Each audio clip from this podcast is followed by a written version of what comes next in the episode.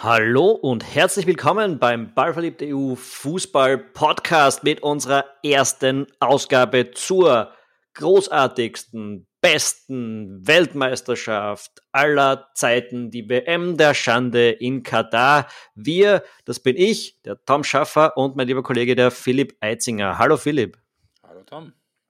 Wir quatschen heute über das, was bisher war, und das ist im Wesentlichen die Gruppenphase und ein bisschen über das, was als nächstes kommt. Das ist äh, sehr schnell und ohne Pause das Achtelfinale. Äh, wir werden ein bisschen einfach unsere Eindrücke aus dem bisherigen Turnier äh, wiedergeben und ja, einfach über diese WM quatschen, die da so läuft. Philipp, wie geht's dir damit? Ähm, wie es mir damit geht, ja, damit geht's mir in Ordnung. Äh, man könnte natürlich jetzt an dieser Stelle auch dazu sagen, warum äh, jetzt erst der erste Podcast von uns während dieser WM kommt. Das ist der banale Grund. In der ersten WM-Woche waren wir beide krank. Ja, ich habe schon wieder seit zwei Tagen ungefähr eine Stimme, die podcast-tauglich ist, ähm, die nicht nach zehn Minuten verschwindet. Äh, dementsprechend, ja. ja. es ist leider so passiert. Deswegen auch noch keine. In Nebenhöhlen. Ja, deshalb auch noch keine Analyse zum Österreich-Italien-Spiel, die wir irgendwann mal nachreichen werden, noch bevor es zum nächsten Länderspiel kommt, nehme ich mal an. Ähm, ich habe das Spiel übrigens noch nicht mal gesehen. Ich habe es gesehen, es war durchaus ähm, sehenswert, ja, kann man schon so lassen. Ähm, die Italiener vielleicht nicht ganz so berauschend, aber die österreichische Leistung sicher herzig war. Aber dazu ein andermal. Wir reden jetzt über äh, das, ja, den Rest ähm, der Welt. Genau alle, die nicht Italien und Österreich sind, äh, die 32 Mannschaften, die in Katar am Start sind, gewesen sind auch schon zu diesem Zeitpunkt. Ähm, ich würde sagen, wir beginnen einfach mit der Gruppe A. Ähm, machen wir. Machen wir. Äh, Gruppe A, da drinnen waren die mittlerweile beendet. Niederlande, Senegal, Ecuador und Katar. Die Niederlande und Senegal sind weitergekommen. Bei den Niederlanden, glaube ich, kann man sicher sagen, die wenigstens waren da wahnsinnig überrascht darüber, ob Ecuador oder Senegal weiterkommen würden. Ja, war vorher vielleicht nicht ganz so klar. Äh, wie siehst du das? War das für dich eine Überraschung, dass Senegal sich so stark präsentiert, vor allem auch ohne Sadio Mané? Da kommen wir vielleicht später nochmal dazu, ähm, zur Thematik, nicht jetzt Sadio Mané im Speziellen, aber so generell. Äh, ehrlicherweise, ich war ziemlich überzeugt eigentlich davon, dass Katar Gruppenzweiter wird. Aus dem banalen Grund, äh, dass die eigentlich gar nicht so schlecht sind. Äh, die sind amtierender Asienmeister, haben auf dem Weg zum Titel äh, die Saudis geschlagen, Südkorea geschlagen und Japan geschlagen und dabei auch einen sehr gepflegten Ball gespielt. Also ich war mir relativ sicher, dass das eigentlich ganz gut werden würde. Aber von Katar ist tatsächlich ähm, drei Spiele lang also zweieinhalb Spiele lang gar nichts und eine Halbzeit lang so mittel gekommen. Also das war, das muss ich schon sagen, das hat mich etwas auf dem falschen Fuß erwischt. Äh, bei den Holländern hm, habe ich mir zwischendurch so gedacht, das ist eigentlich sehr perfide von den Italienern, äh, um dann nochmal den Haken zu schlagen. Die Italiener, die sich einfach orange Leibchen angezogen haben und so tun, als wären sie äh, Holländer weil ich weiß, Und welche Italiener? Die, die Italiener der letzten Europameisterschaft oder die Italiener sonst? Äh, die, die Italiener sonst. Weil ich weiß nicht, irgendwann, so in den letzten fünf bis zehn Jahren, ist Luis van Gaal mal ganz dramatisch in Richtung defensiven Pragmatismus abgebogen. Und ich habe irgendwie äh, den Punkt so versäumt, wo es soweit war. Äh, das ist sehr äh, überschaubar vom, Unterhaltungswert zum einen und natürlich ist, ist natürlich eine Mannschaft, die bei der Weltmeisterschaft dabei ist, nicht zwingend dafür da, für Unterhaltungswert zu sorgen, sondern um Spiele zu gewinnen. Aber gerade wenn man sich das, das, das Spiel gegen Ecuador vor Augen führt, das zweite, wo sie eigentlich Glück hatten, mit dem 1 zu 1 davon zu kommen, war das schon ein bisschen sehr wenig.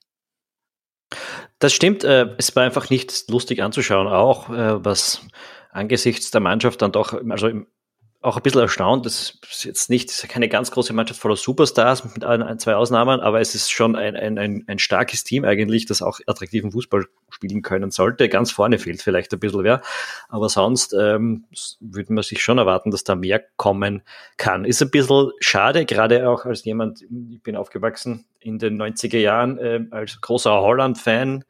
Dennis äh, Bergkamp Ja, und, und, und grundsätzlich als Kind, äh, die orangen Dressen sind schon mal ein Anziehungspunkt am Anfang, hätte ich gesagt. Äh, und, und, ja, da hat sich ein bisschen was verschoben. Ist ein bisschen schwierig, äh, dafür zu brennen, wie die Niederländer gerade spielen. Trotzdem hat es zum Gruppensieg gereicht. Ähm, unter anderem, weil die Punkte gegen Katar und Senegal eingefahren wurden. Und ich würde sagen, gegen Senegal war es eher glücklich auch. Das war nicht unbedingt ja, so. Das, das also zweite Hälfte dann schon, aber in der ersten hätte das auch ganz anders kippen können. Es war jetzt kein, kein, kein schlechtes Spiel per se, aber so, so, so ab der 70., 75. Minute hat man schon das Gefühl gehabt, okay, das plätschert jetzt so ein bisschen dem 0-0 entgegen. Bis dann halt der Edouard Mondi äh, zweimal gezeigt hat, warum er den Stammplatz bei Chelsea in diesem Jahr verloren hat. Aber ähm, beim, gerade beim Senegal, ich möchte jetzt da doch nochmal den Haken schlagen, weil einer der großen Eindrücke für mich bei dieser Weltmeisterschaft, so rein grundsätzlich von dem, wie die, wie die Spiele sich darstellen, ist der, dass, und das haben wir ja auch in den letzten Jahren schon äh, gesehen, dass im Grunde genommen alle diszipliniert verteidigen können und, und äh, Raum zwischen den Ketten eng machen und einfach den eigenen Strafraum äh, einigermaßen sicher verbarrikadieren können. Und dass es gerade in diesen Umständen, wie wir sie bei dieser WM haben, mit dieser sehr kurzen Vorbereitungszeit, also eigentlich gar keiner Vorbereitungszeit, wo es auch irgendwo darauf ankommt, dass man auf das zurückgreift, was man hat. Äh, und was das natürlich auch bei Nationalteams immer nicht besonders viel ist, weil auch in den letzten zwei, drei Fenstern einfach die Spiele alle, also die, der Kalender alle so vollgestopft waren mit Spielen, mit Nations League Spielen, dass man für inhaltliche Arbeit kaum eine, Arbeit, äh, kaum eine Zeit war dass es vielen, vielen Mannschaften sehr schwer fällt, äh, aus dem Sechserraum in den Strafraum zu kommen, in den gegnerischen. Äh, dass da viele Ideen einfach nicht so ganz da sind und gerade in diesem Umfeld es umso wichtiger ist, dass du in dieser, in dieser, in, in dieser Zone so ein bisschen einen Unterschiedsspieler hast. Also einen, der selber auch mal was machen kann und zwischen die Linien und, und Leute austrippeln kann, einfach mal eine andere Idee hat. Also so einer wie eben zum Beispiel bei Deutschland Jamal Musiala ist und eben auch beim Senegal Sa Sadio Mané wäre. Äh, und umso beeindruckter bin ich, dass äh, der Senegal das tatsächlich auch ohne Sa Sadio Mané geschafft hat.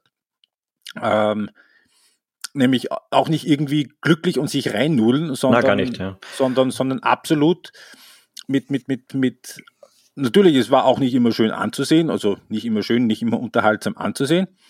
Aber, aber, aber äh, sie waren gegen die Niederlande eigentlich nicht schlechter, haben gegen Katar sich natürlich schwer getan, haben Abwehrschnitte gebraucht, aber, aber haben dann auch verdient gewonnen. Und, und haben das genutzt dann im letzten Spiel, dass Ecuador eigentlich eher, hat man den Eindruck, so ein bisschen geschaut hat, dass sie halt irgendwie das Unentschieden rüberbringen, das sie brauchen dass da einfach zu wenig gekommen ist. Und beim Senegal, da merkt man dann halt jetzt auch, äh, das habe ich auch, äh, auch, auch äh, über unsere Social Media Kanäle dann äh, verbreitet, dass Aliou Cisse in der Geschichte des afrikanischen Fußballs der allererste Trainer ist, der zwei Weltmeisterschaften hintereinander mit demselben Team macht. Mhm.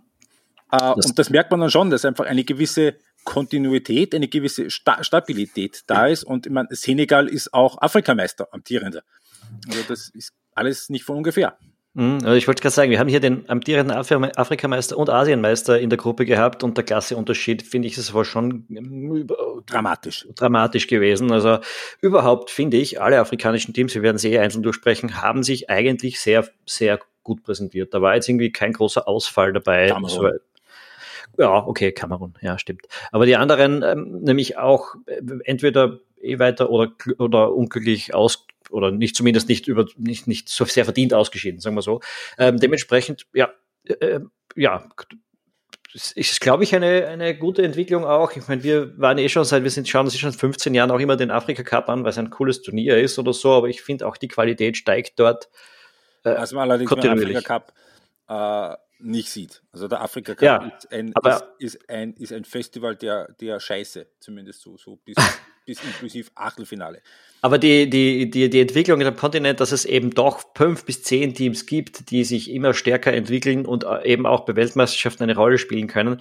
Ich meine, ja. Senegal jetzt vielleicht ohne Sadio Mané ist das eine Nummer zu groß. Wenn der dabei wäre, würde ich jetzt, also wäre ich mir jetzt nicht so sicher, ob die Engländer da im Achtelfinale ähm, mhm. Äh, ihre große Freude mit dem Senegal hätten zum Beispiel. Also drinnen könnte man dann schon so ein bisschen mh, hm, zutrauen, äh, da in die Endphase des Turniers zu kommen. Ähm, Und so wie Marokko organisiert ist, äh, traue ich denen durchaus auch gegen Spanien was zu. Ja, kommt drauf an, auch was für Spanien wir sehen. Mhm. Jo. Aber gut, da kommen wir noch dazu. Ähm, diese Gruppe A, ist da noch etwas dazu zu sagen? Ecuador habe ich ehrlich gesagt nur in diesem ersten Spiel gesehen, wo sie überzeugend gewirkt haben.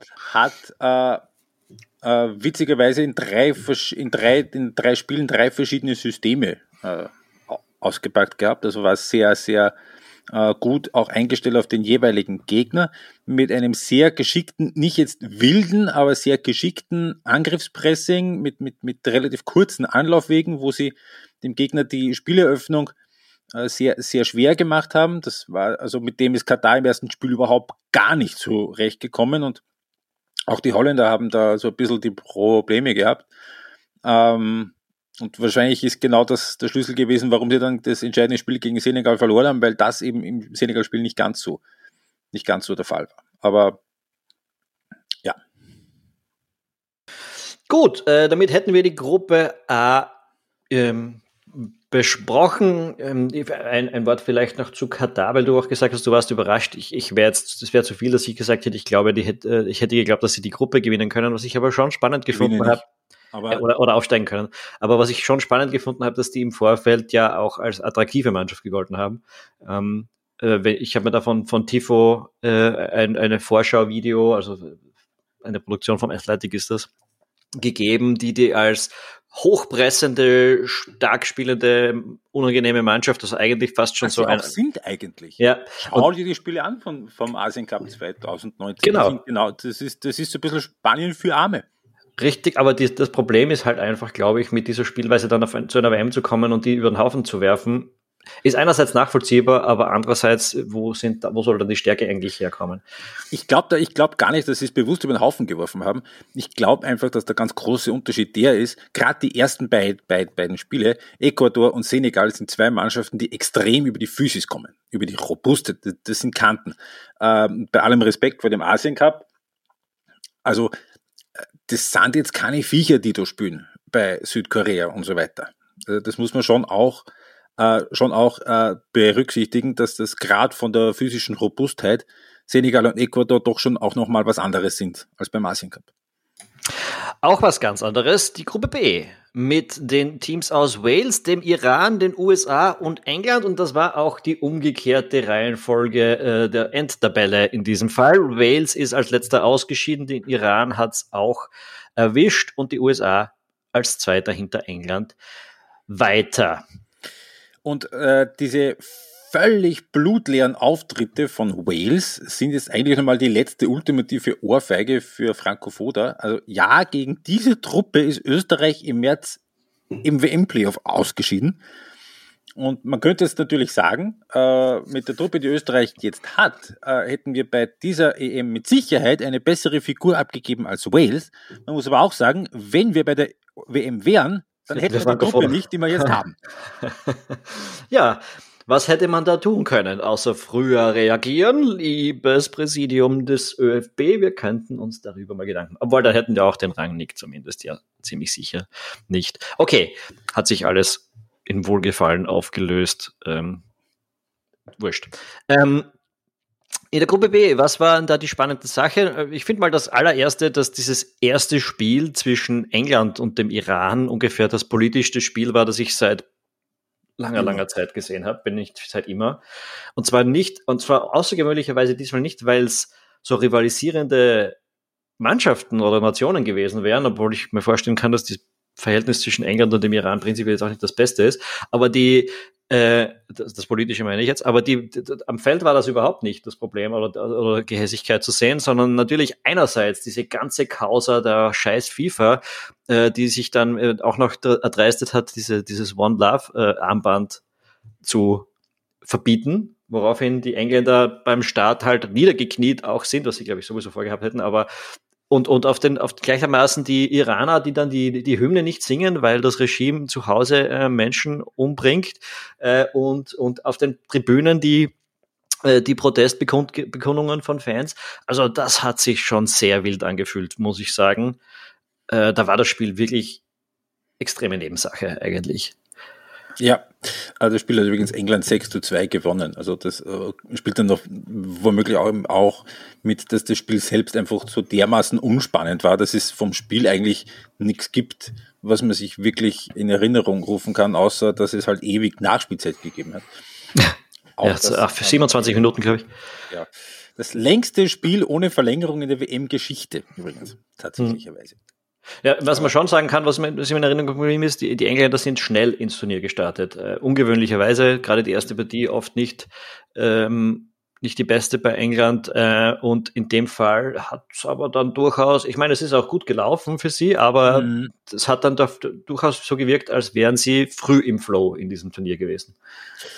Ähm, genau. Und äh, dann sind sie gegen die Amerikaner gekommen, die ein ähm, sehr ähnliches Thema hatten wie eben Österreich mit dem österreichischen Teamchef, und zwar, dass weite Teile der, der Fans mit Greg Burhalter na, unzufrieden wäre ein Hilfsausdruck. Ähm, aber ich habe im Vorfeld mir so ein bisschen mit den Amerikanern beschäftigt, habe so ein bisschen den Eindruck gehabt, immer, das ist eine Mannschaft, die grundsätzlich gut strukturiert ist in der Defensive, sehr, sehr jung ist, es fehlt so ein bisschen die Erfahrung, die einfach von ihrem Setup her und von den Spielen, die sie haben, gut ausschauen können gegen äh, bessere Teams, wo sie nicht selber was machen müssen, aber so ein bisschen Probleme haben, um aus dem Mittelfeld, weil bei aller äh, bei allen Qualitäten, die, die, die äh, Weston McKenney und Jonas Musa haben, das sind jetzt nicht direkt die großen Spielgestalter, das gegen Teams wie eben Wales und wie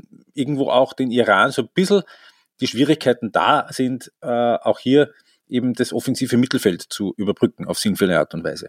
Äh, und ich war aber allerdings sehr, sehr beeindruckt davon, von der Art und Weise, wie sie das Spiel gegen England äh, gespielt haben und gemanagt haben und auch wie Greg Burhalter das Spiel gemanagt hat, weil das fand ich ziemlich spot on. Auch von den Wechseln her, dass er dann eben wirklich zum richtigen Zeitpunkt die richtigen frischen neuen Leute gebracht hat, um genau in den richtigen Positionen dann eben für mehr Frische zu sorgen. Und ähm, hätten sich die Engländer, also ich finde, ich, ich fand das Remit tatsächlich in Ordnung, aber ich finde auch, dass sich die Engländer nicht beschweren hätten können, wenn das wieder schief gegangen wäre. Ja, kann ich ehrlich gesagt nichts dazu sagen. Äh, habe es unglaublicherweise geschafft, ähm, eineinhalb Spiele der Engländer diesmal nicht sehen zu können, äh, aufgrund von anderer Verpflichtungen. Ähm, aber, und das war eben das eine, das, das, das Gesamte davon. Ähm, ja, aber prinzipiell auch da in der Gruppe müssen wir noch viel besprechen, ich, was, was man sonst dazu sagen kann. Ja, vielleicht ein bisschen, wie geht's den Engländern so richtig? Ähm, kann man nicht sagen eigentlich, ne? Ja, das vor allem, es beginnt das Spiel jetzt auch komplett neu. Sie haben jetzt da Mannschaften gehabt, mhm. die es eigentlich ja doch eher destruktiv gegen sie angelegt haben. Ähm, und das wird sich jetzt nach und nach, ich meine nicht bei Senegal wahrscheinlich, äh, aber nach und nach im Turnier durchaus in, in eine Weise auflösen, dass auch der Gegner versucht, mehr, mehr nach vorne zu tun.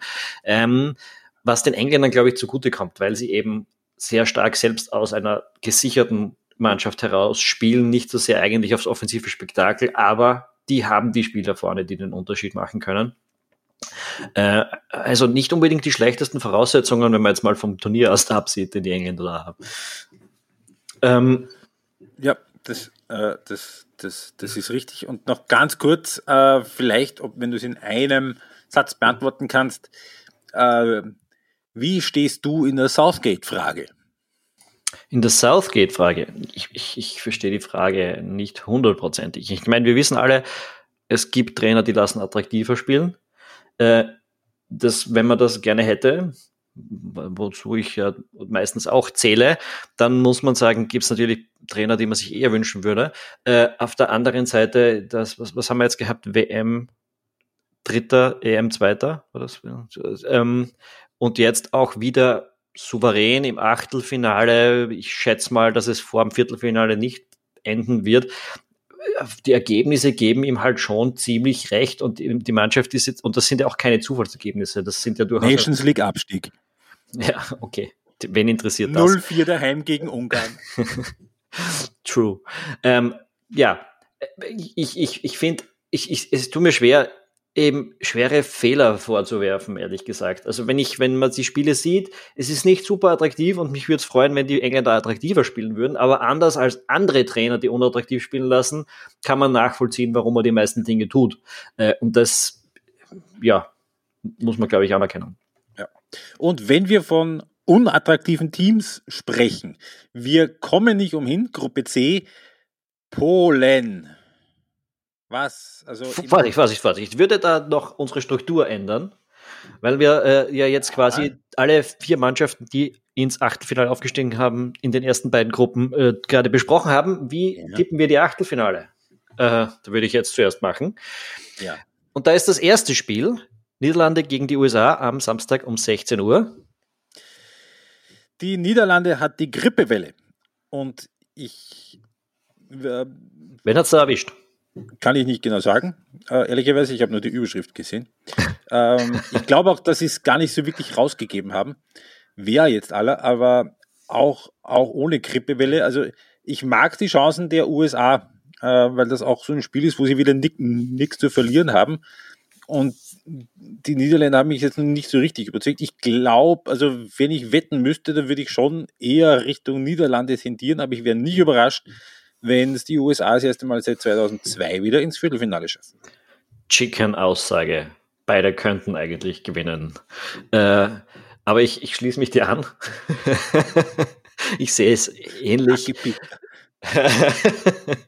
Wir sind beide Chickens.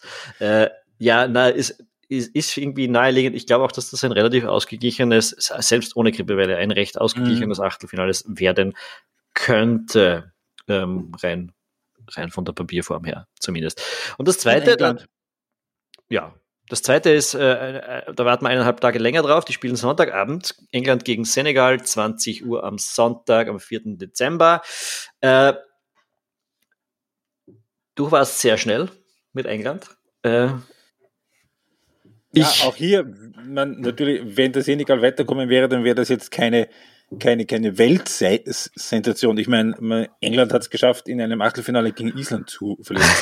Aber im Normalfall halte ich doch einfach die, die, die, die, ähm, auch die individuelle Qualität von England äh, für ausreichend, da über ein senegalesisches Team ohne Sadio Mané drüber zu kommen. Ich glaube aber nicht, dass es irgendwie ein hochattraktives Spiel wird, was oder eines, das England irgendwie 4-0 gewinnt.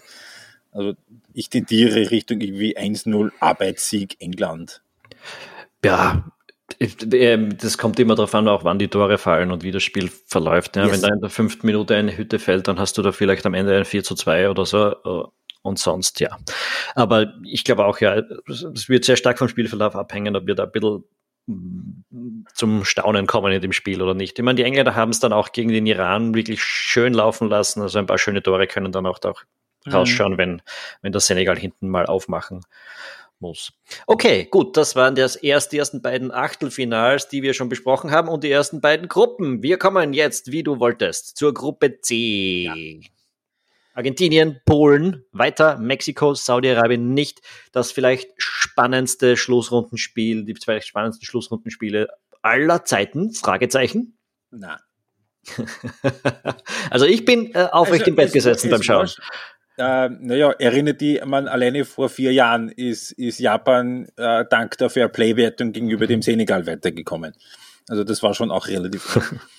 ähm, aber ja, ähm, tatsächlich ist für mich ehrlicherweise eher die Geschichte von diesem dritten Spieltag, dass äh, das genau das Spiel war und genau der Gegner war, in genau der Aufstellung war, die Argentinien in dieser Situation, wie sie waren, gebraucht haben. Weil ähm, das, also sie haben ja das erste Spiel verloren gegen Saudi-Arabien und sie haben es nicht verloren, weil sie irgendwie fürchterlich schlecht gespielt hätten. Im Gegenteil, die müssen eigentlich 3-4-0 führen, zur Halbzeit führen halt nur 1-0, weil halt ein paar Mal sie zwei Zentimeter zu weit vorn waren und abseits waren und dann kommen sie halt irgendwie 1 zu 2 in Rückstand durch zwei, ja, es waren ja nicht mal Torchancen. Und das Ding war, dass sie dann einfach die Nerven weggeschmissen haben. Und dann eben auch gegen Mexiko einen unglaublichen Schweinskick abgeliefert haben. Ja. Also irgendwie 2 zu 0 gewonnen haben, weil die Mexikaner irgendwie, keine Ahnung, man den Eindruck gehabt hat, die haben geglaubt, da kommt jetzt irgendwie der argentinische Fuhrrohr. Sie haben da sich mit einem 5-3-2 dagegen gestellt und von, von Argentinien ist einfach gar nichts gekommen. Allerdings eben dann in diesem letzten Spiel gegen Polen und Polen hat ja da überhaupt gar kein Interesse gezeigt, auch nur in irgendeiner Art und Weise an diesem Spiel teilzunehmen. Drum Man hat aber ein bisschen das Gefühl, dass die Polen das die ganze WM schon irgendwie tun. Ja, das ist richtig, ja. Ähm, das, ist der, das ist der hartnäckigste Boykott einer Mannschaft, die dort ist, finde ich. Und Nee, das so nein, nein, nein, nein, nein, nein, nein, nein. Der, hartnäck, der hartnäckigste Boykott, und da kann man jetzt wieder den, die Weitsicht des ÖFB loben, wenn sie es geschickt machen, so PR-mäßig, dann können sie die Verpflichtung von Franco Foda als aktiven Boykott an der WM in Katar verkaufen von langer Hand geplant. Aber ähm, nee, was, was hat Argentinien gemacht in dem Match, es, es, es hat dann äh, vorne nicht Lautaro Martinez gespielt von Inter, sondern Julian Alvarez von Manchester City. Und äh, auf der sechster Position eben nicht Paredes von PSG, sondern äh, Enzo Fernandez von Benfica. Das ist ein ganz anderer, das sind beides ganz andere Spielertypen. Äh, äh, Julian Alvarez ist einer, der sehr mobil ist, viel, viel rochiert und äh, immer sich irgendwie anspielbar hält und nicht irgendwie sofort nur auf den Torabschluss geht. Und Enzo Fernandes ist einer, der wirklich auch von hinten die Bälle sich holen kann und verteilen kann. Das hat Messi erlaubt, dass er wesentlich weiter vorne steht, als vor allem im Mexiko-Spiel, wo er ja völlig verloren ausgeschaut hat. Ähm, und was noch dazugekommen ist, äh, dass Argentinien gegen Mexiko schon ein bisschen äh, angeteasert und gegen, gegen Polen dann völlig, also völlig asymmetrisch gespielt hat, wo auf der linken Seite Marcos Acuna von der Linksverteidigerposition sehr hoch gespielt hat, viel, viel Vor Vorwärts dann gehabt hat und vor ihm Alexis McAllister, äh, ja, Argentinier, äh, eher so ein bisschen ein Hybrid gespielt hat aus, aus, aus, aus links außen und linker Achter und, und das einfach sehr flüssig ausgesehen hat und der Ball ist gelaufen. Und ja, natürlich, die Polen haben überhaupt keine Anstalten gemacht, da irgendwie an den Ball kommen zu wollen. Und der Robert Lewandowski war in dem Spiel wirklich die allerärmste Sau von allen.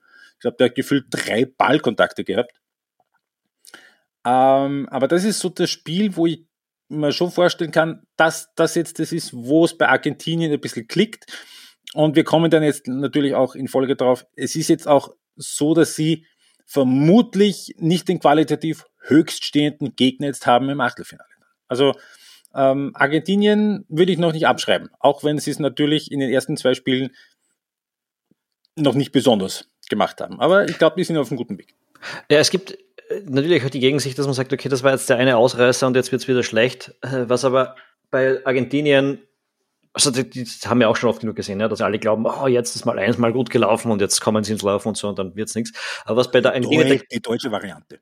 Ja, aber was bei Argentinien äh, dagegen spricht, ist halt auch die, die Form vor der WM. Ne? Die, die, was weiß ich, 20, 30 Spiele, die glaube ich, die sie nicht verloren haben vorher. 30, glaube ich. Ja. Ähm, und und ähm, dementsprechend glaube ich, dass man sich von denen jetzt schon ein bisschen mehr erwarten kann, dass es wirklich ins Laufen kommt. Und was halt auch dafür spricht, ähm, die ganze erste Runde der, dieser WM war eben, wie du hast schon, wie du schon angesprochen hast, ein bisschen auch die Vorbereitungsphase für diese WM. Weil die Meisterschaften eine Woche vorher aufgehört haben, die Teams kommen nach Katar, manche haben noch ein Testspiel irgendwo dazwischen gezwickt, aber kaum Vorbereitung. Ähm, und äh, dann ist es schon losgegangen das hat auch erklärt, warum die ersten Spiele ein bisschen komisch waren zwischendurch. Ähm, und ihr, das würde jetzt auch die, Strategie, die Theorie ein bisschen stützen, dass Argentinien tatsächlich ins Laufen kommen würde langsam. Oder das, und das ist auch ein bisschen irgendwie eine logische Folge wäre. Ähm, was mir zu der Gruppe noch einfällt, ist, ich finde es schade, dass Mexiko draußen ist. Ich finde es immer schade, dass Mexiko draußen ist. Meistens äh, eines meiner äh, geheimen Lieblingsteams. Äh, auch nach dem ersten Spiel diesmal habe ich sofort gesagt, ja, taugen wir schon wieder. Aber äh, ja, Äh, da möchte ich kurz auf meine Geschichte verweisen, die ich äh, gemacht habe über die etwas monothematische Bilanz äh, von Mexiko seit den Weltmeisterschaften 1994. Achtelfinale, Achtelfinale, Achtelfinale, Achtelfinale, Achtelfinale, Achtelfinale und Achtelfinale. Nicht mehr als Achtelfinale. Genau. Und Saudi-Arabien war wahrscheinlich der beste saudische Auftritt seit 1994, auch wenn sie ähm, dann die letzten zwei Spiele verloren haben und, und Gruppenletzter geworden sind. Aber die haben Argentinien geschlagen, die waren gegen Polen eigentlich besser und haben auch den Mexikanern das Leben schwer gemacht, auch wenn dann spürbar die Kräfte schon geschunden sind. Ähm, das ja. ist halt das, was mit dem Material aus dieser Liga drin ist. Ja, der, der Herr Renard, der Trainer, ähm, weiß offensichtlich, was er tut. Äh, kann man ihm nicht absprechen. War, äh, war ein gutes Team, ja, kann man nichts sagen ähm, habe ich jetzt leider für, habe für dieses Land jetzt nicht die großen Sympathien, drum, ja, drum auch nicht die große Trauer, dass sie draußen sind. Aber rein am Platz würde man die in neutrale Trikots äh, stecken und sie spielen sehen, hätte ich jetzt nicht gesagt. Das ist also, ein Team, das ich nicht sehen will. Ja. So in, in, in, in Newcastle-Trikots zum Beispiel? Was? Schwarz-Weiß. okay, ja. Also gehört den Saudi. Ja, habe ich schon verstanden dann. Nur eine Sekunde hat es mich gekostet. Ja, genau, zum Beispiel. Äh, mit Eddie Howe als Trainer und so. Ähm, na, kann man nicht sagen, war, war ein guter Auftritt. Äh, insgesamt kurios für mich, dass Polen aus dieser Gruppe aufgestiegen ist. Eigentlich für mich das schlechteste Team. Ähm, ja. Ja, aber, aber gut, also ähm, der, hat funktioniert. Vielleicht, vielleicht nicht das schlechteste, aber das ambitionsloseste definitiv. Ja, man, also ein, ein Team mit dem auch, wo viel mehr Potenzial personell drinsteckt, als wir gesehen haben, sagen wir es so. Äh, und ähm, wäre es anders ausgegangen und Mexiko oder auch Saudi-Arabien ja, hätten diesen zweiten Platz erreicht, hätte sich niemand beschweren dürfen, glaube ich. Ähm, du sagst was Gutes. Ähm, ein Team mit hohem personellem Potenzial. Let's talk Denmark. der, der, Dänemark, wir kommen in die Gruppe D. Frankreich, Australien, Tunesien und Dänemark. Äh, Dänemark raus, der Geheimfavorit, der mittlerweile ja fast schon ewige Geheimfavorit, schon mindestens zwei Turniere lang, ähm, ist, äh, ist weg, ist, ist ziemlich sang- und klanglos weg, kann man sogar sagen, äh, mit einem Punkt aus drei Spielen und der, naja. War gegen Tunesien. Ja. Und ich meine, ein gutes Spiel. Ja auch alles irgendwie, es wäre auch alles irgendwie kein großes Problem gewesen. Ich meine, ja, äh, Tunesien hat ein gutes Turnier gespielt, hatte wirklich äh, sehr gut dagegen gehalten in diesem ersten Spiel gegen Dänemark, haben sich das 0-0 absolut verdient. Dann war Dänemark eigentlich gar nicht so schlecht dabei im zweiten Spiel gegen Frankreich, über das hoffentlich du etwas mehr erzählen kannst, weil ich habe es nicht gesehen. Und ähm, war ja eigentlich alles angerichtet dass sie ja eigentlich nur eben das letzte Spiel gegen Australien gewinnen müssen und dann als Zweiter ins Achtelfinale einziehen. Und dann waren die irgendwie nicht so richtig auf dem Fell. Also das war eine, die erste Halbzeit noch so irgendwie, ja, eh okay.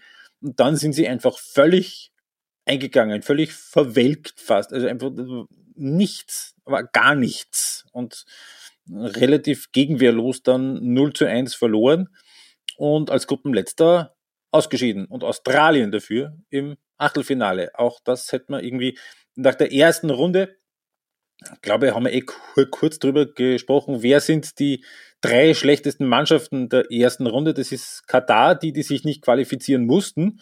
Und die beiden, die über das interkontinentale Playoff am letzten Drücker noch reingekommen sind, Costa Rica und Australien. Naja, und dann gewinnen die Australier gegen Tunesien 1-0, gewinnen gegen Dänemark 1-0 so ein Gruppenzweiter. So schon her. Mit negativen Tordifferenz. Mit negativer Tordifferenz und sechs Punkten, ja, äh, nicht schlecht gemacht von den Australiern. Ähm, ja, dieses zweite Spiel, du hast gesagt, ich, ich, ich versuche es gerade aus meinem Gedächtnis rauszukramen, was bei dieser Partie war, aber kann sein, dass das vielleicht eine Nachmittagspartie gewesen ist, dass man ah, da nebenbei. Ja, okay, das ist die, das sind die Spiele gewesen, die neben der Crunch-Time in der Arbeit am rechts oben am Bildschirm gelaufen sind. da war nicht, da war dann oft nicht die große Konzentration da, aber ich habe echt kaum eine an dieses Spiel, äh, eine Erinnerung.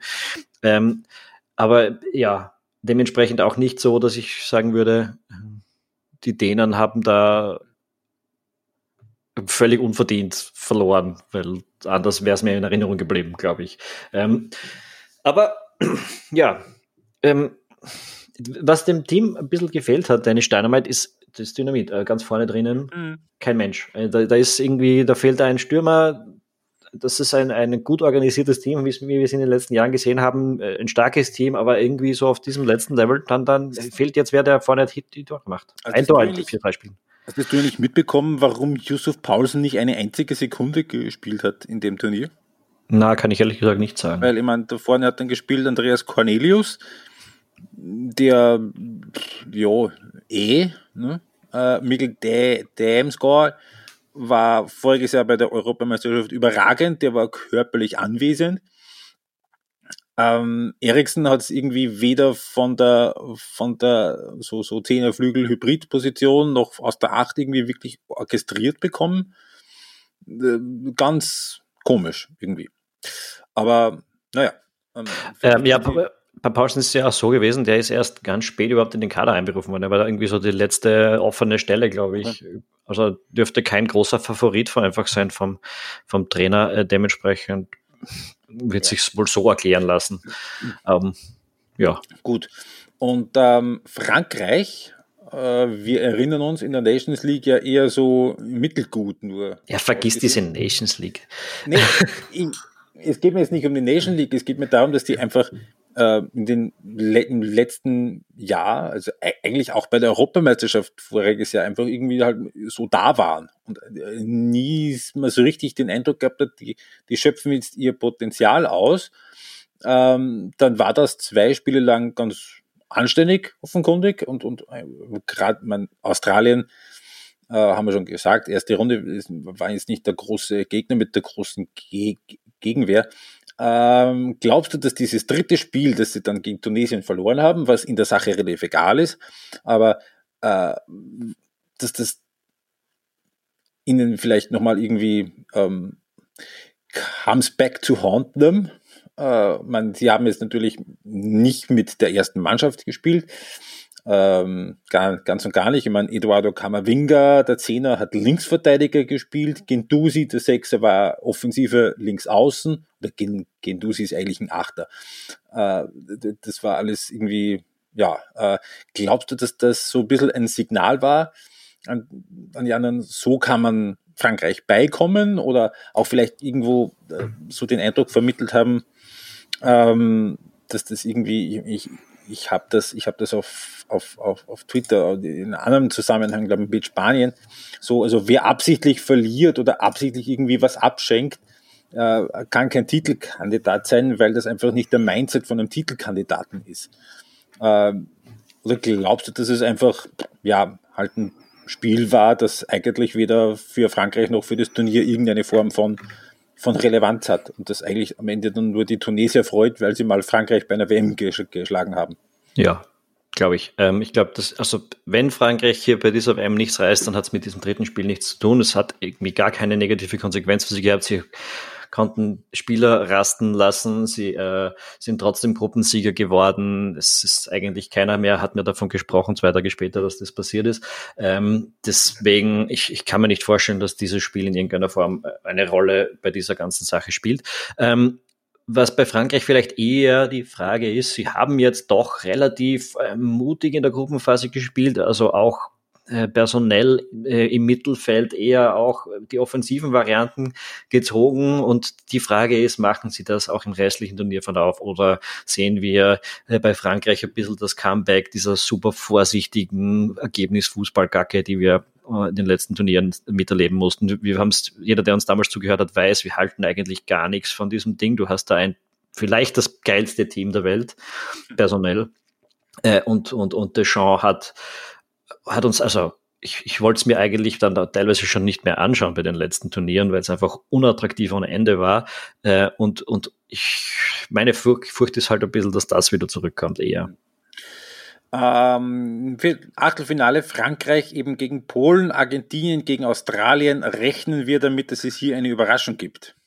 Ich nicht. Also welche? Äh, nein, äh, also Polen und, und äh, äh, Australien sind wahrscheinlich die zwei schwächeren Gruppenzweiten, die aufsteigen. Wir haben es jetzt, muss man auch dazu sagen, wir nehmen gerade auf, während noch zwei Gruppen nicht ausgespielt sind. Aber äh, rein von dem her, was Aber ich denke.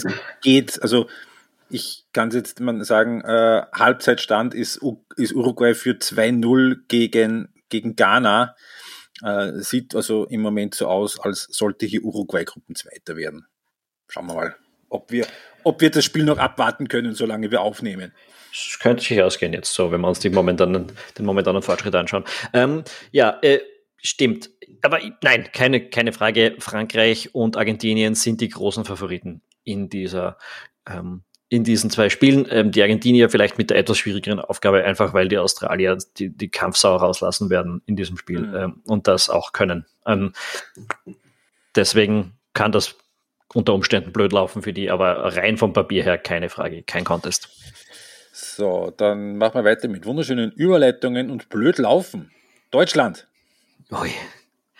Das könnte man so sagen. Ich meine, gestern, ich bin heimgefahren, wir hatten eine, eine Kinopremiere von einer Doku bei uns in der Arbeit, äh, darum konnte ich die erste Hälfte dieser Spiele nicht sehen. Dann bin ich zum, zur Halbzeit nach Hause gefahren oder nach der Halbzeit kurz, habe mir das Handy eingeschaltet ähm, und habe aufs Livescore geschaut und äh, hat es mich ausgehängt. Es sind beiden Spielen gerade 2 zu 1 gestanden. Weiter gewesen wären zu diesem Zeitpunkt Costa Rica und Japan in dieser Gruppe mit Spanien und Deutschland. Ähm, das war schon ein What the fuck-Moment. Ja, äh, ich war tatsächlich, ich habe mir beide Spiele so ein bisschen ne-, nebeneinander eingeschaltet und habe Ende eher erste Halbzeit, also zur Halbzeit hat Spanien 1 zu 0 geführt gegen Japan und Deutschland 1 zu 0 geführt gegen Costa Rica. Beide haben ungefähr 95 Prozent Ballbesitz gehabt. Und ich habe mir gedacht, soll ich mir die zweite Halbzeit überhaupt noch anschauen? Weil ja, eine Stunde meines Lebens, die ich nicht zurückbekommen werde. Bin dann das war auch meine Erwartung vor, der, vor diesen beiden Partien. Also ich dachte eigentlich vor der Schlussrunde, okay, ist wurscht, dass ich das Spiel nicht sehen kann. Äh, das ist eher eine ziemlich klare Sache, wie das ausgehen wird. Und naja, ich habe dann in der U-Bahn noch den Livestream, die Daten ausgereizt. Ähm, naja, äh, sonst die Gruppe, äh, das, das Coole an dieser Gruppe ist, wäre sie so ausgegangen, wie sie da für eineinhalb Minuten gestanden ist in der letzten Runde, wäre es auch, auch, irgendwie cool und okay gewesen. ähm, die, die ist, ist, eine, ist eine coole. Also, das Absurde ist, ich glaube, Spanien ist eins der Top 3 Teams bei dieser WM. Deutschland vielleicht war auch eins der Top 5 Teams bei dieser WM. Und, ähm, und jetzt. Das direkte Duell war definitiv und zwar mit viel Abstand das beste Spiel bis jetzt bei dem Turnier. Ja, also wirklich blöd gelaufen ist gar kein Ausdruck bei das, was wir Deutschland drauf gelesen haben, weil das erste Spiel darfst du in 100 Jahren einfach nicht verlieren gegen Japan. Nicht, dass es unmöglich ist, dafür haben sie einfach zu viele Chancen zugelassen, aber verdient war der Sieg der Japaner halt nicht. Ähm, es hätte, glaube ich, 4-1 ausgehen sollen vom Expected Goals her oder so. Ähm, und die, ja, gut, kann da halt passieren in so einem Turnier. Dann spielst du gegen Spanien, das Unentschieden der Deutschen, Top-Partie, ein Unentschieden gegen die kannst halt auch jederzeit als, naja, ist halt normal äh, ja. laufen.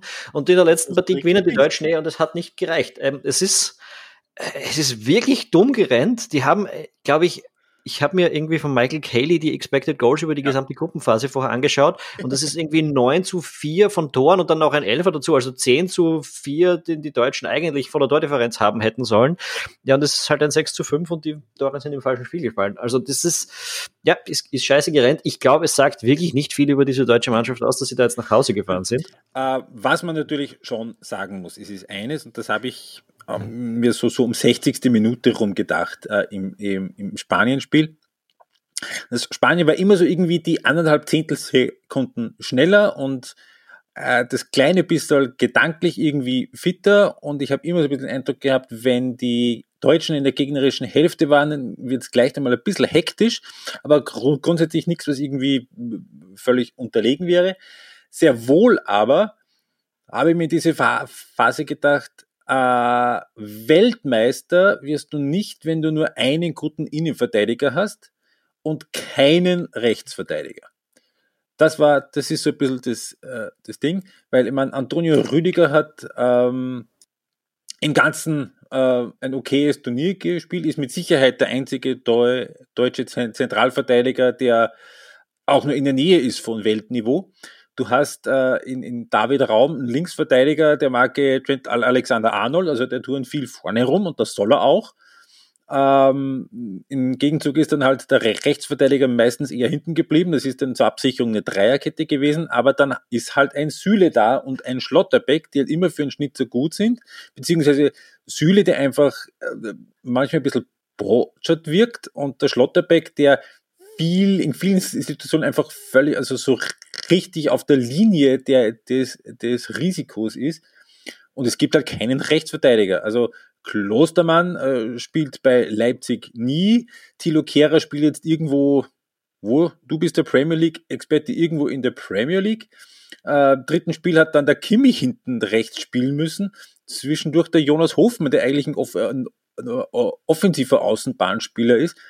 Äh, und das sind halt so, und das hat auch der Bastian Schweinsteiger in der ARD nach dem Spiel moniert, dass du einfach wirklich einfach in Deutschland im Moment in der Defensive ganz schlicht und einfach die Qualität nicht hast. Also ja. natürlich schon die, die, die Qualität, dass du in ein Viertelfinale kommen kannst oder musst eigentlich und auf jeden Fall nicht äh, in, der, in, der, in, der, in der Vorrunde hängen bleibst, aber nicht die Qualität, die dann für den Weltmeistertitel ausreicht.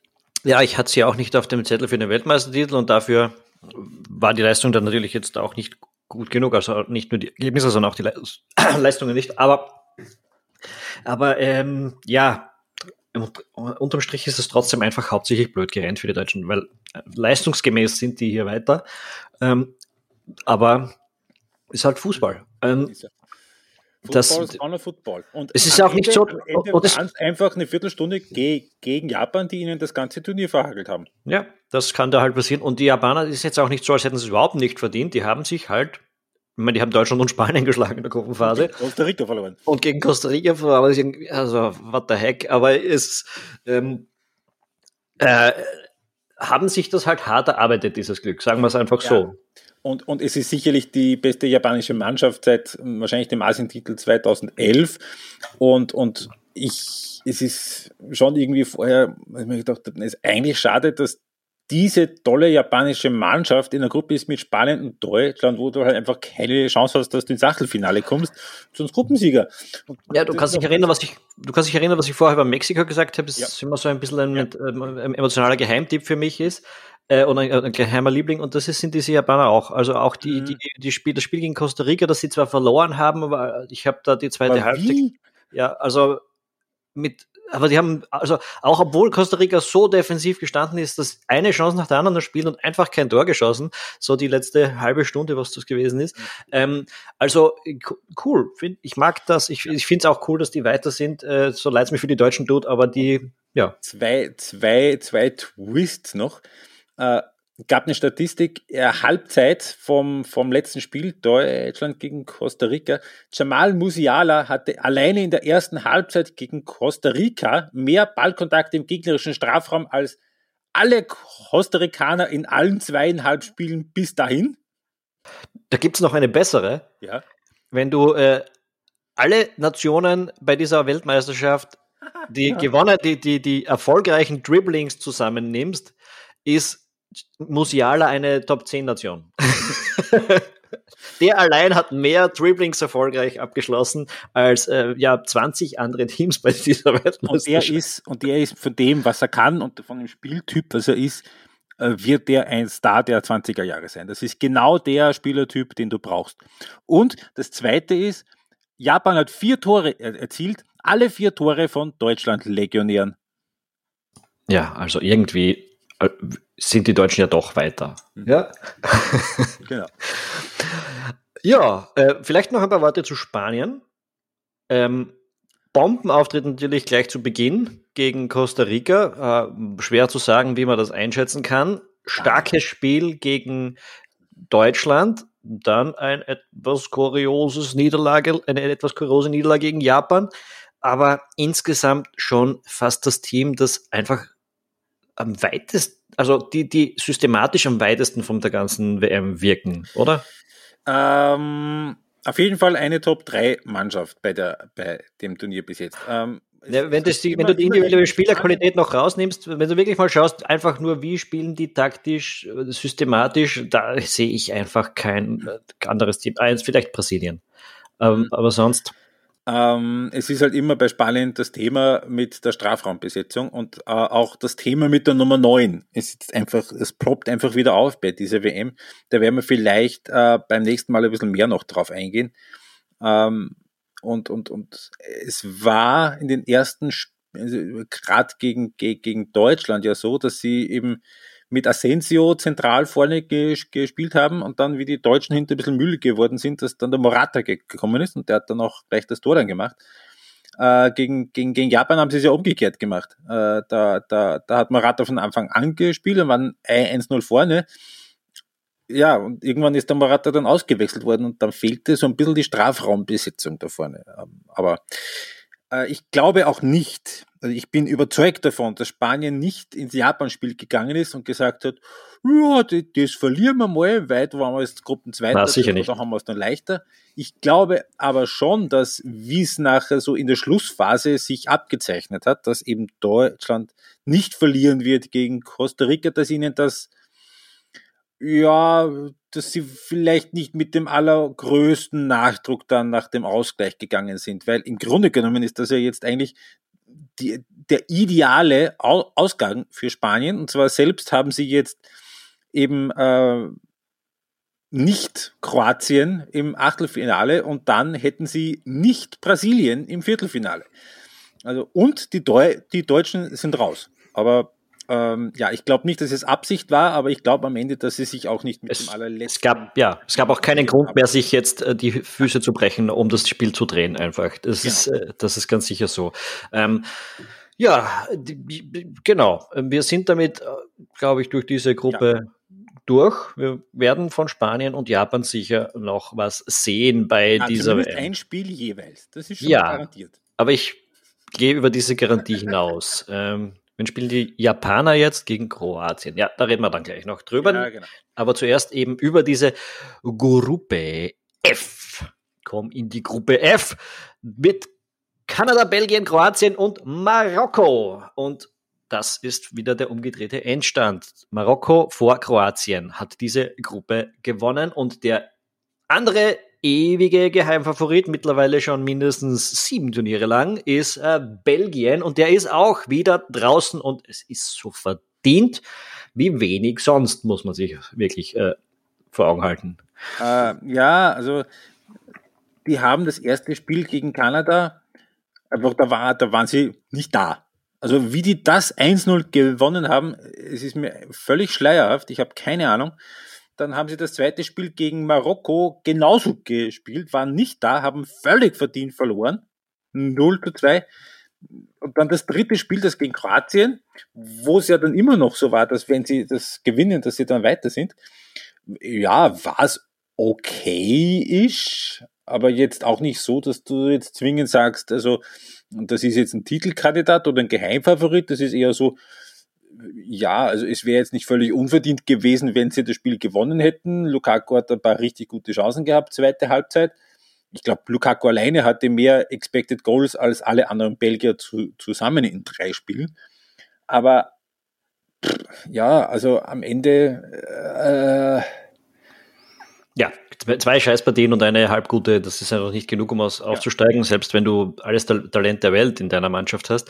Ähm, und ich äh, Roberto Martinez ist als Trainer auch bereits zurückgetreten. Ja. Ähm, das ist, äh, ja, das war einfach deutlich zu wenig, was die Belgier hier gezeigt haben.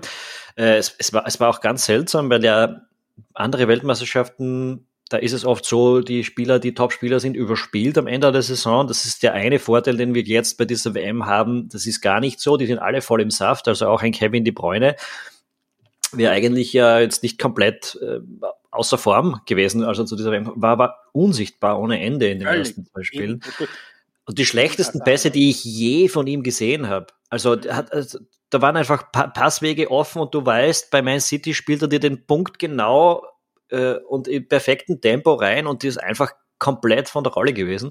Äh, und, und das deutet halt darauf hin, dass irgendwie, man kann jetzt davon ausgehen, dass De Bruyne nicht zu kicken verlernt hat in diesen zwei Wochen, sondern dass irgendwie einfach die Abläufe im Team, die Automatismen, dass es nicht funktioniert hat. Und äh, ja, diese Generation ist jetzt verbrannt von Belgien, muss man sagen. Es wird, es wird schon so sein, dass die auch nächstes Mal wieder ein gutes Team hinstellen, aber diese goldene Generation, das war's, glaube ich.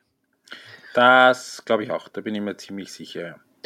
Ähm, und man muss aber jetzt dazu sagen, dass eigentlich Kroatien jetzt auch also nicht ausgesehen hat wie ein potenzieller Finalist. Also sie haben äh, das relativ grüne kanadische Team dann einfach im Mittelfeld gebost, weil da einfach ein Modric und ein Brozovic und ein Kovacic da ist. Aber äh, auch da war es gegen, gegen, gegen Marokko so, ja, hm, eh und äh, ich hatte auch das Gefühl, dass sie, dass sie eigentlich nicht jetzt im Spiel schlechter drin waren als Belgien, aber natürlich jetzt nicht die ganz großen Chancen gehabt, ist dann 0-0 rausgekommen. Das, ja, aber auch, auch nicht mehr als Jo eh. Ja, also ich habe jetzt auch kein, Kroatien nicht so auf dem Zettel für einen weiteren größeren Run äh, hier bei dieser WM war, habe ich auch, hat mich auch nicht beeindruckt, was die gezeigt haben bisher. Ähm, da war also, was nicht unglücklich gelaufen ist, sowohl für Belgien und Kroatien, ist äh, Kanada in der Gruppe zu haben, die einfach nicht on par waren äh, insgesamt. Schon, ja, ja, schon cool und äh, im Gegensatz zu Katar, also die einzige andere Mannschaft, die jetzt mit null Punkten reinkommt, aber im Gegensatz zu Katar ist halt Kanada irgendwo mit fliegenden Fahnen so ein bisschen untergegangen. genau, halt aber da fehlt einfach, hat einfach ein bisschen die Qualität gefehlt, um auf dem ja, Level und die zu kommen. internationale Erfahrung auf Richtig, das war deren erste WM seit 30 ja. Jahren oder so. Also 86 und damals sind sie nicht mit Fußballern, sondern mit Hallenkickern dahergekommen. Ist kein Witz. ja. Gut. Ähm, ja, und da müssen wir eventuell noch ganz kurz reden über Marokko. Äh, sollten wir auf jeden Fall, denn Marokko hat sieben Punkte, zwei Siege, ein Unentschieden und das ist tatsächlich die beste Gruppenphase in der Geschichte der Weltmeisterschaft, die jemals ein Team aus Afrika gespielt hat. Ja, und das war auch gut. Korrekt also, so. Hm? Und das war auch korrekt so. Das war auch korrekt so. Ähm, die, ja, ich, ich, ähnlich wie Tunesien eigentlich finde ich ein, ein Team, beide haben mich, ich habe mir teilweise schwer getan, in der Erinnerung sie auseinanderzuhalten.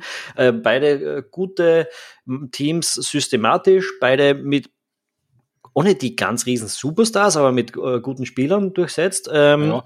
Hakimi, Masraoui, Ziyech, Enesiri, Bruno, eben. sind schon gute dabei. Na, schon ein paar gute, wie gesagt, durch, durch, durch und durch gute Spieler wenn du auf die Straße gehst in Wien und fragst, wer mhm. sind deine Top 100 Fußballer, ist da keiner dabei wahrscheinlich ja, bei den meisten Menschen. Aber, aber es ist ähm, ja ein, ein, cooles Team und äh, verdient in dieser Gruppe auch weiter, weil einfach den besten Fußball gezeigt von den Teams, die da drinnen gewesen sind. Ja. Absolut. So, und jetzt sagst du mir noch, äh, wer äh, bisher die beste afrikanische Gruppenphase gespielt hat. Die beste afrikanische Gruppenphase? Mhm. Ich schätze, ich meine, das, wer könnte das gewesen sein? Ähm, Ghana 2010? Ghana 2010 ist Nummer 3. Und dann muss wohl Kamerun. Ah, beziehungsweise ja. Ghana 2006. Äh, genau, äh, Kamerun, ja. tatsächlich, ja. mit, äh, mit zwei Siegen 1990. Und Nigeria hat auch nochmal zwei Siege gehabt, 1990. Und dann kommt schon zwei Siege, ein Unentschieden, Algerien 82. Und die sind aber ausgeschieden wegen Chichon. Stimmt. ja, da äh, eine große, eine große österreichische Leistung. Ähm, ja, genau.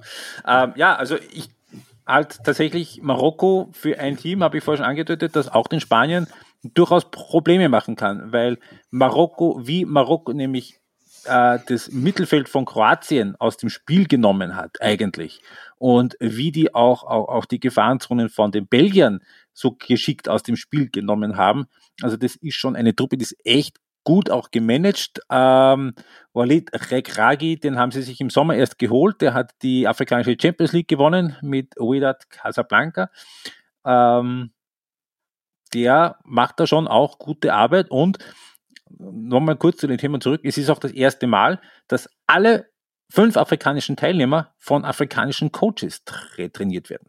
Vielleicht ist auch das äh, vielleicht spielt auch das mit, dass da nicht irgendwie sie sich einen Franzosen aus der zweiten Liga geholt haben, der da hinkommt und halt das Turnier macht und dann wieder weg ist. möglich, ja. Es, es ist zumindest wahrscheinlich eine, ja, es könnte sich zumindest als, als nachhaltige Strategie, nachhaltigere Strategie erweisen. Mhm. Ähm, wir werden sehen, wie es weitergeht. Ich glaube auch, wir kommen jetzt eh zu den Achtelfinalpartien aus diesen zwei letzten Gruppen. Wir haben am 5. Dezember, das ist der Montag um 16 Uhr, Japan gegen Kroatien. Und ich sagte es schon, ich glaube, beide Teams aus dieser Gruppe werden wir vielleicht noch einige Zeit sehen. Und damit, glaube ich, sage ich, ist es schon gesagt, ich halte Japan hier für das bessere Team. Äh, und ich tippe auf die. Ähm, es wird, glaube ich, ein enger Spiel, aber ich, ich würde 2 zu 1 für Japan hier tippen. So, und jetzt bin ich mal mutig und sage, die beiden Gruppensieger kommen weiter. Japan und Marokko. Und du setzt auf Marokko. Äh, ich, ich verstehe dein Argument. Die Marokkaner wissen, wie sie die wichtigen Zonen decken und die Spanier mhm. haben nicht die große Nummer 9.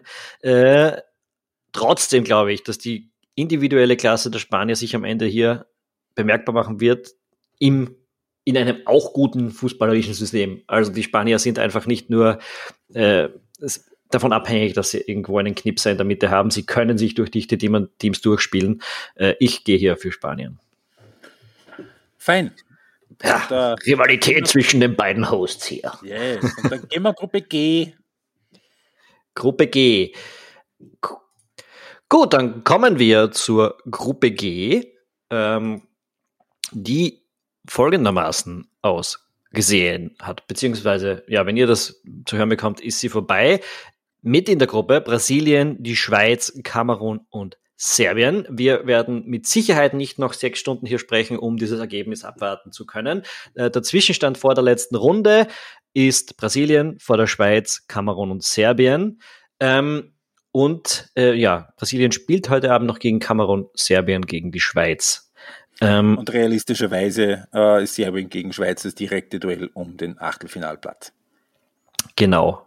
Weil wir ähm, gehen jetzt mal nicht davon aus, dass Kamerun gegen Brasilien hoch gewinnt, was sie müssten. Richtig. Und dazu muss man auch sagen, naja, müssten sie eigentlich überhaupt nicht. Ähm, kann schon anders laufen. Aber die Brasilianer sind auf jeden Fall schon mal fix weiter. Äh, die würde Kamerun hier heute 1 zu 0 gewinnen und Serbien auch 1 zu 0 gewinnen, wäre Kamerun weiter. Ähm, genau. Richtig, ja. also es muss kein hoher Sieg sein, aber es, es ist einfach ein unwahrscheinliches Szenario, sagen wir es so. Vor allem, weil eben Kamerun bis jetzt ähm, von den fünf afrikanischen Teams die schlechteste Figur abgegeben hat. Richtig. Was dafür, was ein bisschen helfen kann, ist eben für Brasilien geht es um nichts. Die sind auf jeden Fall weiter, sind auch recht wahrscheinlich Gruppensieg. Naja, die Schweiz müsste mit zwei Tonnen Unterschied gewinnen und die Brasilianer mit einem verlieren, dann wird es nochmal eng. Aber die, ja, ich, ich gehe mal davon aus, dass die Brasilianer das bringen. Sie haben sich bisher stark präsentiert bei dieser WM, sind ein Team, das auf eine super kompakte Defensive und auch auf einer gesicherten Abwehr herausspielt und vorne talentierte Leute haben, die machen dürfen. So in ja, aber ich war, ich war von Brasilien tatsächlich nach dem Serbien-Spiel nicht mega beeindruckt. Also ich war fast ein bisschen überrascht, wie dann alle am nächsten Tag gesagt haben, boah, und Brasilien und richtig cool und toll. Ich meine, ja, das Tor vom Richarlison, das war mega. Da braucht, da braucht man nicht reden drüber. Aber ich hatte gerade erste Halbzeit so ein bisschen das Gefühl, es ist irgendwie ja, scha schauen wir mal, was geht. Es ist, es ist jetzt nicht so wirklich ein, gro großer Plan im Aufbau, sondern mehr so mal, e-, einer geht, geht mal mit nach vorne und rückt ein bisschen auf und versucht einen Doppelpass. Und wenn er nicht geht, dann gehen wir wieder hinten rum. Und irgendwann macht sich halt irgendwo eine Lücke auf und dann geht dann ein Neymar rein oder ein Rafinha rein oder äh, wer auch immer dann da halt äh, im, im Detail dann auch spielt. Und jetzt kippt mein Mikrofon um, das ist nicht gut, das werden wir wieder aufstellen. So. Ähm, und es ist halt, ja, äh, hinten stabil und vorne hm, so schauen wir, ob irgendwem was einfällt. Ähm, das ist es. Das ist es definitiv. Ähm, die, die, die Sache ist, hinten so stabil, dass du sie schwer schlagen wirst. Und vorne sind halt die Leute, denen was einfallen muss, nicht direkt beschissen. Schlecht. Ja, also das ist nicht das schlechteste Rezept für eine Weltmeisterschaft, habe ich so Nein, das Gefühl. Das ist richtig und, und ich sehe auch relativ freie Fahrt, realistischerweise bis ins Halbfinale zumindest. Aber äh, ich weiß nicht, ob das, wenn es richtig hart auf hart kommt und wenn dann ein Team kommt, das wirklich auf sehr hohem Niveau vielleicht verteidigen kann oder vielleicht auch selber offensiv mal mit äh, mit, mit, mit, mit hoher Qualität dagegen die Reihe mal vielleicht mit, mit einer individuellen Genie hat was machen kann. Ob das dann im Zweifel dann wirklich reicht, also ich meine, 2002 hat's gereicht, genau so nämlich. Ist lange her. Ist aber lange her, ja. Und man zugegeben, also die haben Serbien geschlagen und haben die Schweiz geschlagen. Äh, beide zu null. Das sind jetzt natürlich beides keine WM-Kandidatenteams, aber das ist jetzt auch nicht gerade Fallobst. Also das ist schon, ist schon absolut gut so und okay so. Und es schaut auch sehr stabil aus. Aber es bringt jetzt bei mir noch nicht diesen ganz großen Funken, den es offenbar bei manchen anderen tut. Na, also begeisternd finde ich es auch nicht, aber ich glaube es, ich glaube es ist äh, effektiv, sagen wir so. Äh, die wahrscheinliche Variante ist jetzt stand momentan, dass sie eher in der nächsten Runde gegen Uruguay ran müssen, wenn ich mich nicht täusche. Yes. Ähm, über die reden wir gleich noch und dann äh, danach würde Japan oder Kroatien warten. Laut meinem Tipp ist es Japan. Dementsprechend, oder deinem auch, dementsprechend, ja, das sind halt nicht die Teams, die ähm, die ganz großen Probleme machen und danach kann es zum Spiel gegen Argentinien ja. kommen. Ähm, das wäre, das wäre jetzt nicht unbedingt ungeil, muss man auch sagen. Stimmt. ähm, ja, äh, was, ähm, ja, und davon abgesehen, also über Kamerun haben wir schon kurz gesprochen. Sie haben natürlich ein schönes Comeback geliefert dann gegen, gegen Serbien mit einem, mit dem wahrscheinlich ultimativ großartigen war doch nicht Abseits-Tor. Weiß nicht, ob du es gesehen hast. Na? Äh, Kamerun war gegen Serbien 1-3 hinten und so nach einer Stunde wird Abubakar frei ge gespielt. Alle wissen, es ist abseits und er spielt halt die Aktion irgendwie fertig und hebt den Ball noch ins Tor rein, weil eh wurscht. Und da kommt der War daher und äh, beurteilt, es war kein Abseits und das Ding zählt. und ja. anderthalb Minuten später, zack, bumm, 3-3. Ja, das habe ich tatsächlich nicht gesehen. Das war schon eine 11 Uhr Partie oder sowas. Ja. Ähm, ja, ja.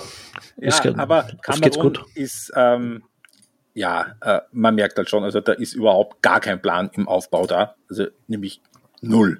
Und äh, das hat dann auch offenbar den André Onana sehr aufgeregt, den Torhüter. Der ist rausgeflogen, weil er nicht wollte, so wie es Rico Bezzong, der Teamchef wollte, die Bälle nach vorne knallen als Torwart.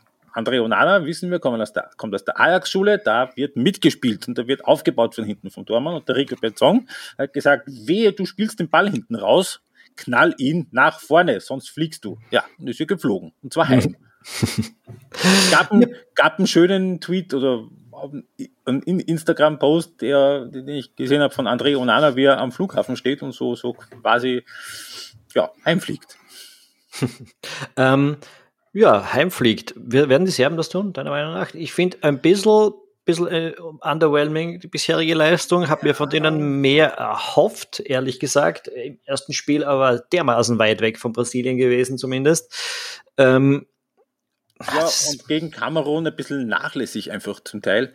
Ja. Ähm, obwohl sie eigentlich die bessere Mannschaft waren. Ich glaube, man natürlich das ist jetzt super, dass wir das jetzt aufnehmen, irgendwie äh, drei Stunden bevor das Match ist. Und ja, das muss halt ein bisschen. Idioten sind, die zu diesem Zeit, äh, die zum, die nicht wissen, wie das Spiel ausgegangen sein wird, das hören. Äh, ich kann mir sehr wohl vorstellen, es ist wie vor vier Jahren, da gab es ja die exakt gleiche Konstellation, dass es ein sehr hitziges Partie, äh, eine sehr hitzige Partie wird. Ich hoffe nur für den Schiedsrichter, dass er nicht, so wie Felix Brüch damals, einen entscheidenden Fehler macht ähm, der damals einen Elfmeter für Serbien nicht gegeben hat und die Schweizer sind dann weitergekommen. Aber ich halte äh, die Schweizer für tendenziell leicht besser, aber in so in einem Spiel, da kann halt immer alles passieren. Der Vorteil für die Schweizer, denen reicht der Unentschieden, sehr wahrscheinlich. Sollte auf jeden Fall reichen. Ja, also, ja, sollte reichen. Äh, wenn wir jetzt nicht davon ausgehen, dass Kamerun Brasilien schlägt. Ähm, gut, damit ist die Gruppe, soweit wir sie besprechen können, eigentlich besprochen. Äh, bringt uns zur Gruppe H, die eben jetzt gerade parallel läuft. Eine Stunde ist in den Spielen vorbei. Wie es momentan ausschaut, Portugal ist durch, Uruguay ist Zweiter, Ghana auf drei, Südkorea auf der vier. Ähm, den Südkoreanern würde, äh, ja, also das ist nicht, das ist nicht der Einstand, ganz einfach, da kann sich noch viel drehen äh, Wenn in der Südkorea gewinnt ähm, und äh, das bei Ghana so bleibt, ist Südkorea weiter. Ja.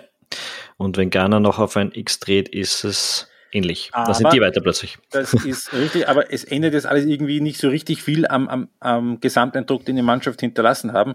Und äh, der ist halt bei Uruguay eher so, äh, also das ist sehr uninspiriert, wenn man bedenkt, nämlich was die für, was die für Leute haben, dann ist das alles so ein bisschen, ich hab, ich, ich hab's dir, glaube ich, so formuliert im ersten Spiel.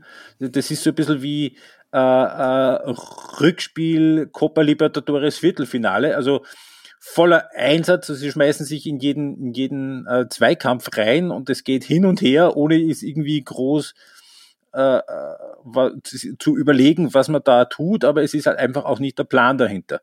Ähm, und, und, und gegen, gegen, gegen Portugal haben sie sich dann wirklich auch mit acht defensiven Leuten gefühlt hinten reingestellt und eigentlich relativ und klanglos dann 0 zu 2 verloren. Also von Uruguay bin ich doch eigentlich enttäuscht, weil man da eigentlich der Meinung sein müsste, dass da ein bisschen mehr möglich ist, wenn du Leute hast wie Vecino, wie Betancourt, wie äh, der, wie, wie, wie David Nunez vorne und, und ja gut, Luis Suarez schaut halt wirklich schon sehr alt aus, wenn er da spielt. Aber da müsste schon eigentlich mehr gehen als das, was, als das, was die da machen. Jetzt ist natürlich so, dass wir dieses Spiel gegen, äh, gegen äh, Ghana im Moment jetzt nicht sehen. Naja, äh, äh, was ich dir aber schon sagen kann, ist, dass sie ja auch nicht ganz unglücklich zumindest in Führung gegangen sind. Also von den Torschüssen her ist es eine relativ ausgeglichene Partie, in der wenig passiert. Äh, Ghana hat einen Elfmeter verschossen bei 0-0 und ja, es steht 2 0 für Uruguay in der 60. Minute. Und bei Ghana ist halt auch irgendwie, da waren auch äh, ist mir so ein bisschen ein Rätsel, die Mannschaft. Also die halt wirklich jedes Mal dann erst irgendwie zu spielen beginnen, wenn sie hinten sind. Also die irgendwie schauen, dass sie irgendwie 0-0 halten und das geht dann meistens auch 60 Minuten gut und dann sind sie im Rückstand und dann ist einfach völlig wild und, Chaos und dann bricht und dann, und dann bricht irgendwie das Durcheinander aus in den, in den Spielen. Das war in beiden bis jetzt so. Einmal haben sie dann gegen Portugal eben das nicht mehr drehen können, haben verloren, dann gegen, gegen, gegen äh, Südkorea haben sie es dann gewonnen, aber das, die, die Mannschaft ist ein bisschen ein Rätsel. Und ich, ich finde auch, dass sie eigentlich personell, also ich, ich mag jetzt nicht sagen, sie sind personell die schwächste Mannschaft aus Afrika bei der WM, aber ich würde es auch nicht sagen, dass sie dramatisch viel besser aufgestellt werden als Kamerun und dass sie eigentlich mit diesen drei Punkten schon mehr erreicht haben, als realistisch irgendwie zu erwarten war. Vor allem, wenn man bedenkt, dass die vor einem halben Jahr in der Vorrunde vom Afrika Cup rausgefallen sind, unter anderem gegen die Komoren. Ja, als jemand, der Ghana eigentlich auch immer sehr gerne mag, ist auch ein bisschen, äh, ein bisschen rätselhaft, was da passiert und warum es nicht ein bisschen besser oder konstanter rennt eigentlich, weil zwischendurch ist es dann wieder okay, aber die, und sie haben ja auch die Qualifikation geschafft, dass es in Afrika nicht immer einfach ist, äh, weil Nigeria rausgehauen im Playoff. Ja, eben. Ähm, und dementsprechend, ja, äh, ist ein bisschen eine Wunderbox immer, was dort passiert. Aber ich, ich, personell finde ich die jetzt nicht so schlecht, muss ich ganz ehrlich sagen. Thomas Partey mit den beiden Ayufs, mit, äh, mit, mit dem ähm, Amate in der Innenverteidigung. Ähm, aber ja, auch da keine, keine großen Superstars, die es durchtragen dann. Also da fehlt dann ein, keine Ahnung, den, wie andere Mannschaften auch in Afrika das haben, ähm, ein Salah, ein Manet, ein, keine Ahnung, ja. Ähm, den haben sie nicht, der, der den Unterschied machen kann. Ähm, vielleicht ist das auch ein bisschen so ein, ja, ein Problem. Und, äh, Südkorea, ähm, also Punkt eins einmal, dass Südkorea innerhalb von eineinhalb Minuten zwei Kopfballtore macht gegen Ghana. Was? Ähm, aber ja, also es ist irgendwie, ich kann mich erinnern, die letzten zwei Turniere war ich extrem enttäuscht von Südkorea, weil sie einfach völlig ambitionslos dahergekommen sind. Also ich kann mir schon vorstellen, was da der Plan war, einfach einmal die anderen ein bisschen locken, damit man mit Tempo dann irgendwie in die Räume dahinter stoßen kann. Aber das, das, da war irgendwie 14, 18 gar nichts. Es ist jetzt so ein bisschen schon äh, nicht abenteuerlustiger, aber da ist schon ein bisschen mehr dann dahinter. Ähm, allerdings auch genau, das ist, da schlagen wir dann wieder die Klammer zum Anfang, zu dem, was ich gesagt habe, nicht immer mit dem allergrößten Plan, wie, wie man da aus dem Sechserraum nach vorne kommt. Ähm, ja, ist irgendwie nicht so richtig beeindruckend. Hong Seung, äh, Hon Heung-min, ein bisschen ein unglückliches Turnier, natürlich auch mit dieser Verletzung im Vorfeld. Das war natürlich alles nicht ganz einfach. Ähm, ähm, Kim Min-jae von, von, von, von Napoli macht ein ordentliches Turnier, aber ist jetzt nicht so die, die, die imposante Figur im Spiel, die er einfach von seiner Statur her ist. Und ja, es ist trotz allem, man hat einfach auch bei Südkorea so ein bisschen das Gefühl, dass das seit, seit 10, 15 Jahren einfach stagniert. Es wird nicht schlechter jetzt per se, also zumindest nicht von dem, was sie da an Qualität haben. Also halt bei den letzten Turnieren, so wie sie es umgesetzt haben, ja. Aber irgendwie so, ja, also der Halbfinaleinzug von 2002, wo sie wirklich eine tolle Truppe gehabt haben und geilen Fußball gespielt haben, aber so richtig darauf aufgebaut haben sie dann eigentlich doch irgendwie immer noch nicht. Ja, ist jetzt auch, wird auch schwierig sein, daran noch anzuschließen an diese Leistung.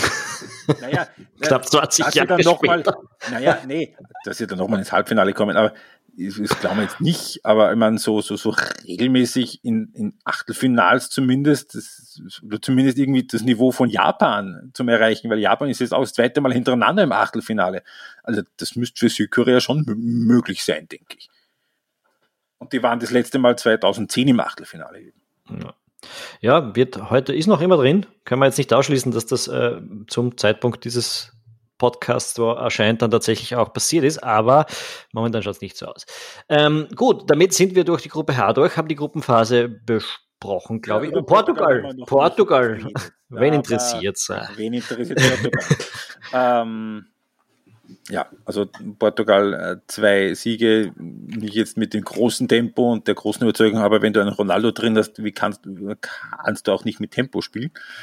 Ähm, darum hätte ich es interessant gefunden, auch wenn die jetzt in diesem Gruppenspiel dem dritten Ronaldo nicht äh, eingesetzt hätten und die dann irgendwie mit riesengroßem Tempo 5-0 über Südkorea drüber krachen. Ähm, nicht der Fall. Sie haben, Sie haben das Gegenteil gemacht. Sie haben Ronaldo drinnen gelassen, zumindest. Aber alle anderen ausgetauscht. Äh, äh, Fernandes ist weg, zum Beispiel, ja.